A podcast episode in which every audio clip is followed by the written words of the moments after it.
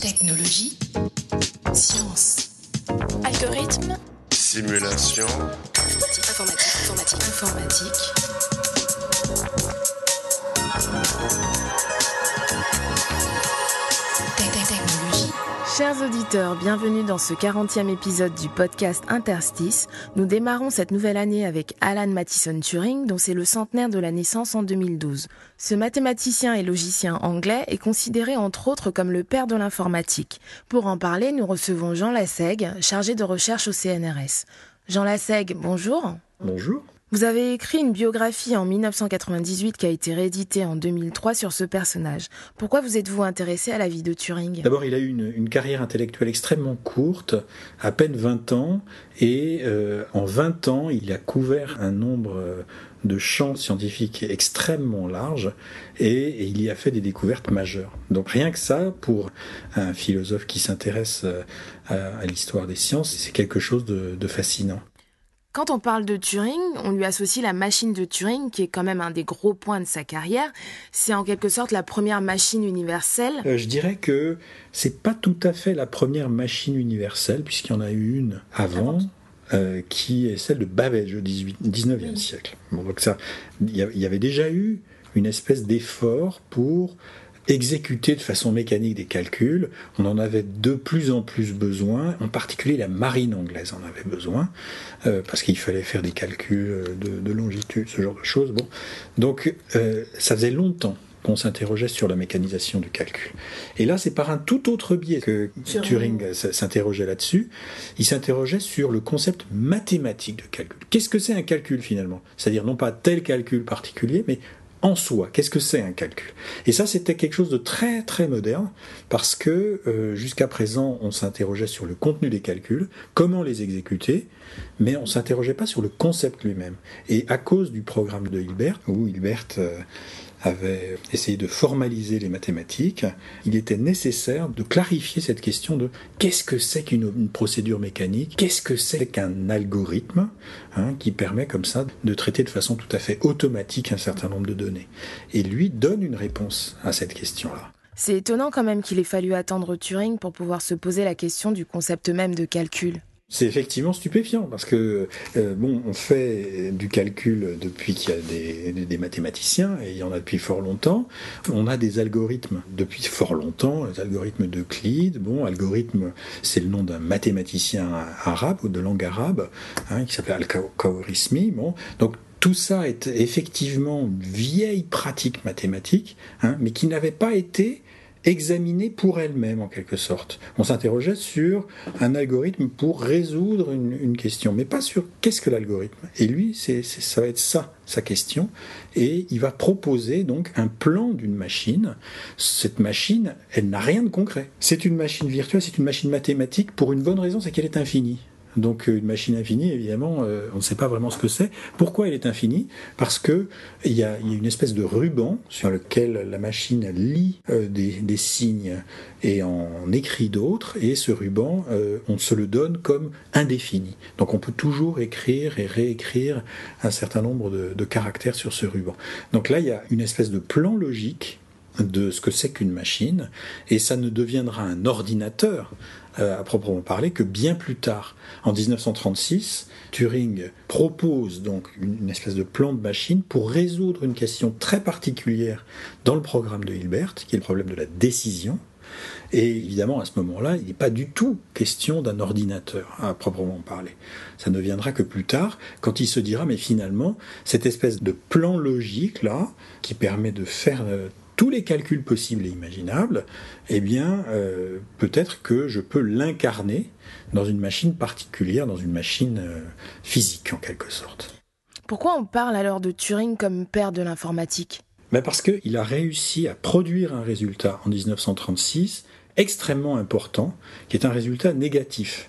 Résultat négatif, c'est-à-dire qu'il a dit qu'il y avait un certain nombre de nombres qui seraient à tout jamais incalculables. Alors ça paraît bizarre, l'idée d'un nombre incalculable ou de problèmes insolubles par machine de Turing. Donc en arrivant à distinguer entre le domaine du calculable et le domaine du non calculable, il déterminait un champ qui était celui du calculable, dans lequel tout problème peut être résolu par machine. Et donc c'est ça un petit peu la naissance de l'informatique, si vous voulez, avant même que ça se concrétise dans une machine particulière. Il est intervenu dans des domaines aussi variés que la logique mathématique, la philosophie, la biologie théorique aussi. Pourtant, lorsqu'on vous lit, vous parlez d'une cohérence dans ses recherches. C'est assez antinomique quelque part. Ben, c'est-à-dire que je pense que c'était effectivement un esprit très cohérent et qu'il n'est pas passé du coq à l'âne. Je crois qu'il euh, faut un peu s'interroger sur ce parcours et je crois que finalement euh, il a toujours un peu les, mêmes idées. Hein. Ces, idées, c'est d'abord qu'est-ce qu'un calcul? Comment réussir à définir euh, ce que c'est qu'un calcul? C'est la, première chose. la deuxième chose, c'est qu'est-ce qui est de nature calculatoire? Donc est-ce que finalement tout peut se résoudre à un calcul ou pas? Et en particulier, est-ce que la pensée peut se résoudre à un calcul? Et là-dessus, euh, je pense qu'il y a plusieurs niveaux à prendre en compte. Et puis le, troisième niveau, c'est comment concevoir ce qui semble échapper à tout calcul. D'accord? Et donc, en fait, son itinéraire, quand on a ces trois questions qui sont un peu le développement d'une seule en fait à l'esprit, on se rend compte que ben, il est passé de qu'est-ce qu'un calcul en logique mathématique à qu'est-ce qui est de nature calculatoire à partir du moment où il s'est interrogé sur, euh, sur les codes secrets, sur ce déchiffrage? Et puis il en est venu à, mais finalement, moi qui au départ ai réussi à distinguer entre le calculable et l'incalculable, qu'est-ce que c'est que c'est incalculable? Comment en rendre compte? Et là, il a rencontré des problèmes de biologie, de biologie théorique. Et comment Turing en est-il arrivé à s'intéresser aux vivants Je crois que c'est une, vieille question chez lui. Ça le turlupinait depuis longtemps, puisqu'on voit des dessins quand il est encore au, collège, où euh, plutôt que de faire des sports collectifs et de jouer au cricket comme tout le monde, il regarde pousser les marguerites. Alors il y, a, il y, a, un dessin très fameux où on le voit en train de regarder une plante un peu à l'envers là. Bon, donc très peu sociable, très peu gentleman. Hein. Vous ne dressez pas le portrait de quelqu'un qui brillait dans ses études Pas du tout. Il n'était pas brillant, il a, il a, failli redoubler parce que ses cahiers étaient mal tenus, on l'avait dispensé de latin et de grec parce qu'il foutait rien. Donc euh, c'est pas du tout ça. En revanche, il était lié d'amitié et même d'amour avec euh, un autre élève un peu plus vieux euh, que lui, qui vénérait visiblement, qui allait devenir un très grand scientifique et qui est mort de, de tuberculose à l'âge de 19 ans au moment où il entrait à Cambridge. Mais je pense que ça, ça a eu un rôle très important dans sa vie, puisque finalement, il a essayé de d'assumer le destin de cet homme et de faire ce qu'il aurait dû faire, en quelque sorte. Et donc, euh, il s'est mis dans la peau d'un autre, ce qui est assez extraordinaire aussi. C'est quelque chose d'important à remarquer, parce que il y a toujours chez Turing, et c'est ça qui lui a permis, à mon avis, ses découvertes euh, euh, une, distinction à faire entre ce qu'on appellerait euh, le hardware et le software, hein, le, logiciel et le matériel, parce qu'il pense finalement que on peut distinguer radicalement entre le corps et, euh, et l'esprit. Voilà. Alors c'est cette espèce de, de, de distinction extrêmement puissante chez lui, très ancienne à mon avis, qui va au cours de sa vie jouer à plusieurs reprises euh, en particulier dans son article de philosophie bien connu qu'on décrit comme test de Turing. Alors moi je suis assez opposé à cette, euh, euh, cette appellation parce que je crois pas du tout. C'est pas du tout un test à mon avis. Ça n'a rien d'un test. Un jeu qu'on qui s'appelle dans le texte, le, le texte à l'article de Turing le jeu de l'imitation. Pourriez-vous nous rappeler justement le principe de ce test ou jeu de Turing? Si je résume très très rapidement euh, la règle du jeu, c'est quoi? C'est vous avez un interrogateur dans une pièce et dans une autre pièce vous avez un homme et une femme et vous avez comme seul moyen de, communication, disons pour nous une imprimante, quelque chose comme ça pour qu'on puisse pas euh, euh, reconnaître la graphie. Et l'interrogateur pose des questions et doit réussir à deviner quel est l'homme, quelle est la femme. Bon, voilà, c'est ça la première partie du jeu. La deuxième partie du jeu, c'est sans prévenir l'interrogateur on fait sortir l'homme et on le remplace par une machine de Turing convenablement programmée. Et est-ce que l'interrogateur arrivera à distinguer entre la machine et la femme au, bout d'un temps, temps donné?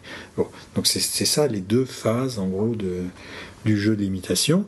Et donc qu'a apporté ce jeu? On a fait de ce jeu une espèce de, mythe fondateur de l'intelligence artificielle dans les années 70. Donc finalement, l'intelligence, ce serait quoi? Ce serait du logiciel que vous pouvez incarner dans ce que vous voulez, du silicium, un individu biologique, etc. Ça, c'est la façon dont on a lu l'article dans les années 70, et je pense que c'est une erreur, parce que le jeu ne fonctionne pas comme ça, hein, et ce, ce qui est décrit par le jeu, en fait, c'est beaucoup plus l'itinéraire de Turing euh, son itinéraire personnel. pour essayer de justifier le fait que il a construit ce concept de machine de Turing et qu'il s'est lui-même identifié à une machine. Bon, donc ça, il faudrait regarder en détail un petit peu le texte, mais voilà un peu euh, ce qu'il faut, ce qu'il faut lire dans ce, euh, dans, ce jeu. Donc, euh, donc à partir de ce moment-là, je pense que c'est pas du tout une espèce de mythe fondateur de l'intelligence artificielle. C'est beaucoup plus personnel que ça et aussi plus intéressant parce que il y a un point de vue par rapport auquel vous faites la distinction entre le corps et l'esprit. Mais donc ce point de vue lui-même, il est où? Il est du côté du corps, il est du côté de l'esprit? Bon, vous voyez, donc il y a un point de vue qui est un point de vue proprement philosophique, qui dépasse cette distinction-là, et qui permet de la fonder. Et c'est précisément ça qui est intéressant, parce que c'est ça qui va ensuite jouer en biologie. Hein, C'est-à-dire que à partir du moment où il a écrit son, son, article de, philo, il s'interroge en biologie sur euh, l'apparition des formes, la morphogenèse. Et cette apparition des formes, c'est précisément quelque chose qui est très énigmatique euh, parce que finalement, dans ce qu'il avait toujours pensé, vous aviez votre distinction entre euh, la matière et l'esprit, bon, et cette, distinction, elle vous était donnée en quelque sorte. Mais maintenant, il essaye de la voir à l'œuvre, il essaye de la voir naître, cette distinction. Vous voyez Donc il se place d'un point de vue qui n'est plus celui de la distinction, mais qui essaye de la fonder. Et pour ça, il faut regarder concrètement comment euh, une, une, forme biologique Hein, à partir d'un substrat, vous partez d'un substrat matériel indifférencié, bon, ben comment vous arrivez à avoir un corps? Et pas n'importe quel corps, mais ce corps-ci ou ce corps-là. Voilà. Là, en biologie, du coup, on a l'impression que la démarche est inverse. Voilà, la démarche s'inverse à ce moment-là. C'est pour ça que c'est quelqu'un d'extraordinaire. C'est parce qu'il ne se limite pas, finalement, à exploiter un certain nombre de résultats qu'il a eus. Au bout d'un moment, il se dit, mais si je voyais les choses autrement, et il est capable de ce geste-là. Et c'est un geste extraordinaire, précisément parce que eh ben, il se coupe de ses propres ressources en quelque sorte et il avance. Et il, a, et il trouve des résultats. Donc ça, c'est quand même formidable. Pour finir, à l'occasion de son centenaire, qu'aimeriez-vous qu'on retienne de Turing? Moi, ce que je voudrais qu'on retienne, c'est son extraordinaire liberté d'esprit et sa capacité à non seulement faire avancer la connaissance, mais aussi euh, à remettre en question ses propres principes. Et ça, je crois que c'est une attitude euh, qui n'est pas donnée à tout le monde. C'est quand même propre à la recherche. Oui, c'est propre à la recherche, mais euh, euh, je sais d'expérience que c'est pas donné à tout le monde. Et donc, donc c'est bien de, de, se rappeler que il y a des personnages comme ça qui nous qui nous montrent un peu la voie et qui, qui doivent être des modèles. Et de ce point de vue-là, c'est un modèle. Voilà, c'est ce que je dirais. Jean Lasseg, merci d'avoir accepté cet entretien. Chers auditeurs, à la prochaine et n'oubliez pas l'informatique à portée de clic sur Interstice.